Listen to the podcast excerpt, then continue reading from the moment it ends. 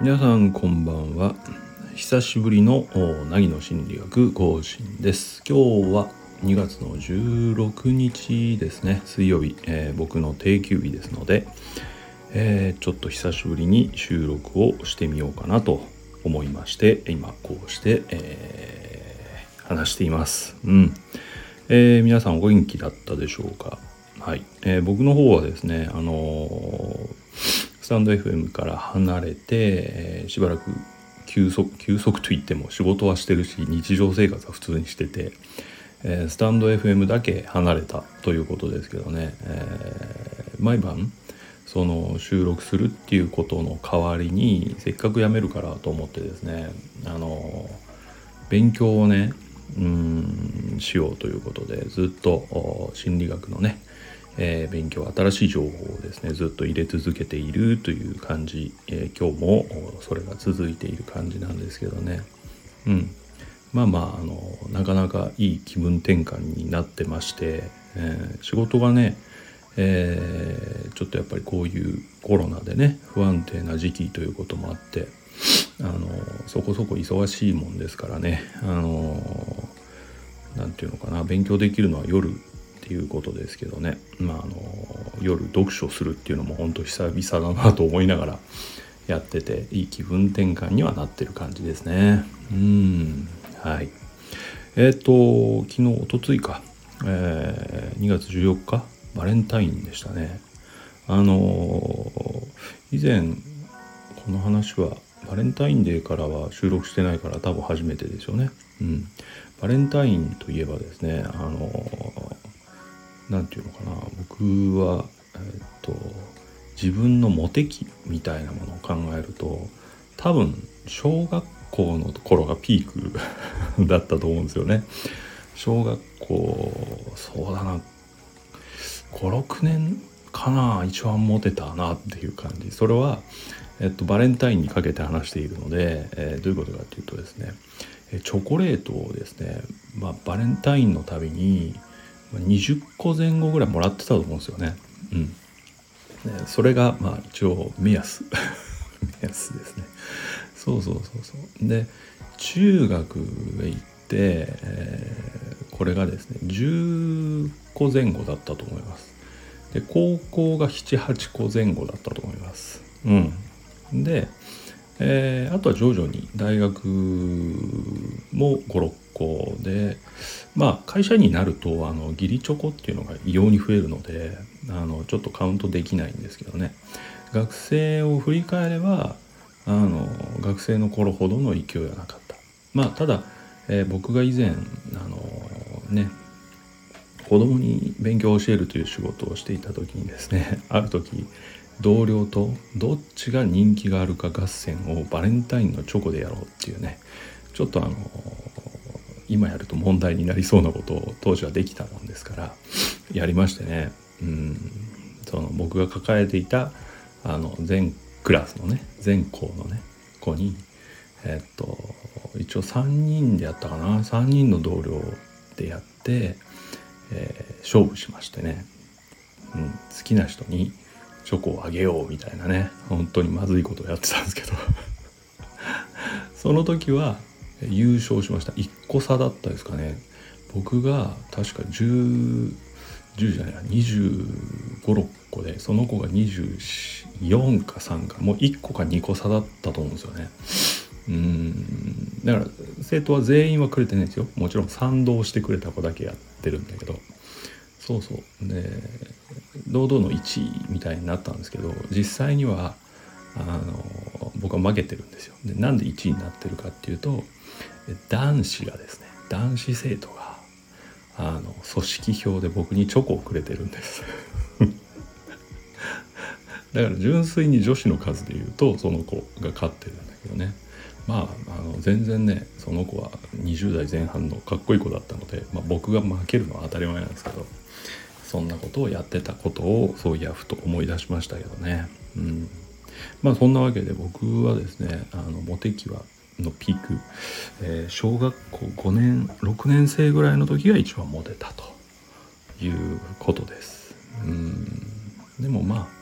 どうだろう。いつしかそのチョコレートにこだわらなくなったっていうかバレンタインデーが気にならなくなったのは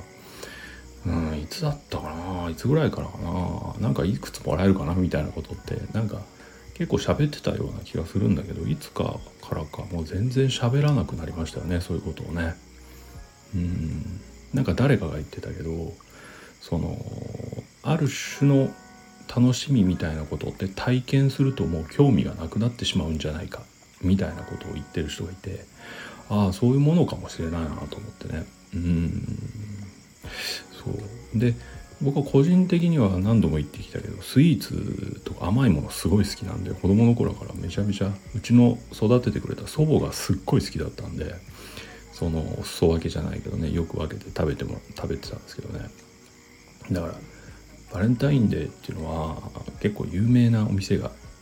あの出るじゃないですか、うん、大人になってからだけどねこれはね。百貨店とかに今まで来たこともない見たこともないようなお店が来て、えー、チョコを売り出しますよね。これがねすごい僕は個人的にチョコが好きという理由で何とかして手に入らないものかっていうこと よくやったんですよね。どうしても買いに行けなくてこの自意識が邪魔していやこいつ男のくせにチョコ買いに来てるよって思われたくなくて。そうそう。あれはねほんといろいろ本当は食べたかったんですけどね。まああの何て言うの過去のそういうね数々の悪行がですねえー、たたってかあ今はもうすっかりお医者さんにですね砂糖を一粒も食べるなまで言われまして えー、なんていうの甘いものを立てと言われていますね。はい。もう生死に関わるから一粒も食べるなと昨日も言われましたけどね。一粒もというのはかなり難しいですよね。どこに砂糖入ってるか分かりませんからね。うん。まあでもこれもたくさん食べたのでまあそれなら食べずに行こうかなと諦められている今日この頃です。うん。はい。えー、あとはね最近はそのまあ本を読むこともあったんだけどある知り合いの方がね、えー、あるなんだろう漫画について教えてくれたのね。別に読んでくださいって言われたわけじゃなくてこういう漫画にはまっていてなぜかっていうとっていうその理由の方がものすごく興味深い理由だったのでちょっとこれ青年漫画でも大人用の漫画ではないんですよ。全然あの少年子供用の漫画なんだけどちょっとそれは一回確認したいなと思って、えー、実は大人買いをしましてですね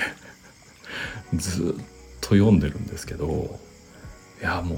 うその方が言っていた通りあすごいなこの組み立てっていうかうーんなんかねちょっとねあの確認できたことが嬉しいっていうか、うん、こうやって読むってていう。多分ねその人に言われずに読んでたら説明されずに僕ね気づかずに読み飛ばしてると思うんですよ。でも指摘されて読んだのでその面白さがすごく分かったっていうことがあってこれって結構ありませんかね？うん。もちろん何も知らずに読んで面白いものっていうのがすごいんだと思うんだけど最近って最近の作品漫画も本もそれこそ映画とかもそうなんだけど結構事情知ってると二度おいしいみたいなとこあるじゃないですか。そういうのをちょっと体験できたんでねあの大人買いしてよかったなっていう感じですね。うん。それ面白かったですすごく。うん。でそういう意味ではそのこの前ね映画「ゴーストバスターズ・アフターライフ」っていうねえー、僕と同い年ぐらいの人はわかるかもしれないけれども昔「ゴーストバスターズ」という映画がすごい流行りましてね。あのその頃僕は見ましたけど全然面白くないなっていう。なんかふざけすぎてるっていうかのめり込めないっていうかなんかピンとこなかったんですよ。だから全然期待してなかったんですねもう。今回の「ゴーストバスターズ」の「アフターライフ」って、えー、まずうんとなんで見たかっていうとですねあの一番の理由はあの主役の女の子です、えー、皆さんえっと一昨年かその前かな3年ぐらいか4年ぐらい前かな。ちょっとそこら辺曖昧なんですけど「ギフテッド」っていう映画があったんですよね。うんあのすっごい頭のいい女の子が、家庭に問題があるけど頭がめっちゃいい女の子がおじさんに預けられてどう成長していくかみたいな作品だったんですけど僕のその時点ではあの何て言うの？えっと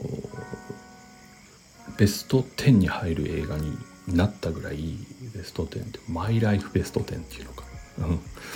あのそれぐらい良かったんですよ。で今はちょっとあのその後もねずっと映画見てるんで1 5 6番に落ちてるんですけどそれでも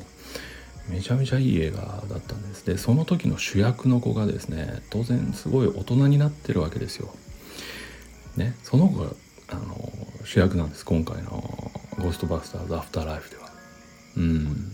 で話としては当時ゴーストバスターズだった人たちの孫がまたあのそういう役割になっていくみたいな話導入なんだけどああそれはあの子すごいいい子だったからちょっとどんな大人になったか見たいなっていうのがまず一つでした。でも見たいとなるとまあ何度もここで言ってるけど、えーと、情報通の友達がいますのでそういう話をしているとですね。当時「ゴーストバスターズ」を撮った監督の息子が撮ってるんですよねこの映画を。うん。これってねちょっと割と映画界ではそんなに多い話ではないからこれはちょっとどういうふうにお父さんの作品を理解してどう展開するのかっていうのは興味深かったかったということもあって見に行ったんですがこれがねすごく良かったんです。実際。うん。ここまで期待してなかったけども期待を上回ってよかった。なんだろう。それこそなんだろうな。なんなんて言えばいいかな、まとにかく子供たちの未来みたいなものに対するその勢いパワーみたいなものをすごい感じられる青春映画みたいな映画だったんですよね僕には。そう見えたあとそのお父さんが撮ったものを息子が撮り直すんだけどすごくうんと大事にされてる。最初の作品が。それを感じさせられる場面が随所にあってもうすごいね上手に融合されてたんです。それがねちょっと感激しましたね。この監督はあの結構いい映画撮ってるんであの失敗にはならないとは思ってたけどもうはるかにいい映画に作り上げてましてねちょっと感激しましたね。僕ね「ゴーストバスターズ」で泣いたの泣くとは思ってなかったんだけどほんとじわっと涙が出てくるぐらい感激しました。うん。今年見た中でまだ2月ですけどね20本ぐらい見てるんですけど今年見た中では一番今いいですね。うん。そんな経験もしてきましたね。はい。えー、あとは何を話そうかな。久しぶりだから。まあ心理学の話しましょうかね。うん。えっとまあさっきもちょっと話しましたけどね久しぶりにっていうのは実は心理学って3年もするともう情報古いくて使えないんですよあんまり。だから既存の本とかももう古いものってあのベースの基本が語られてる本とかはいいんだけどこういうものですみたいにねあの今こういうことが分かりましたみたいな本ってもうね3年前だと情報が古くて使えないって言われてるぐらいなんですよだから定期的にはこちらもアップデートしていかなくちゃいけないんだけどまあ久しぶりにそのアップデートをしてるわけなんですけどねもう本当に、えー、また情報が一新されてていやすごいなっていう感じがするんですよね。うん、でそれはまあいいことなんだけどもう一つそこで思ったのはねやっぱり人間って固定観念っていうのにとらわれてるなっていうことをすごく今回思いましてね。うん、なんかよくあるんだけどああ分かったそういうことかみたいになることって結構その後変更しないじゃないか。ですか。これはこうだ。これは私はこう思う。みたいな。あるいは自己理解の世界でもそうだけど私は自分は分かった。私はこういう人です。って言い切ってしまう。それはいいんだけどそれで。でもどんどん変わるわけですよ人間ってね。年齢とともに。でそういう中でやっぱり昔はそうだったけど今はそうじゃないかもしれないっていうことがやっぱりいっぱいあると思うんですね。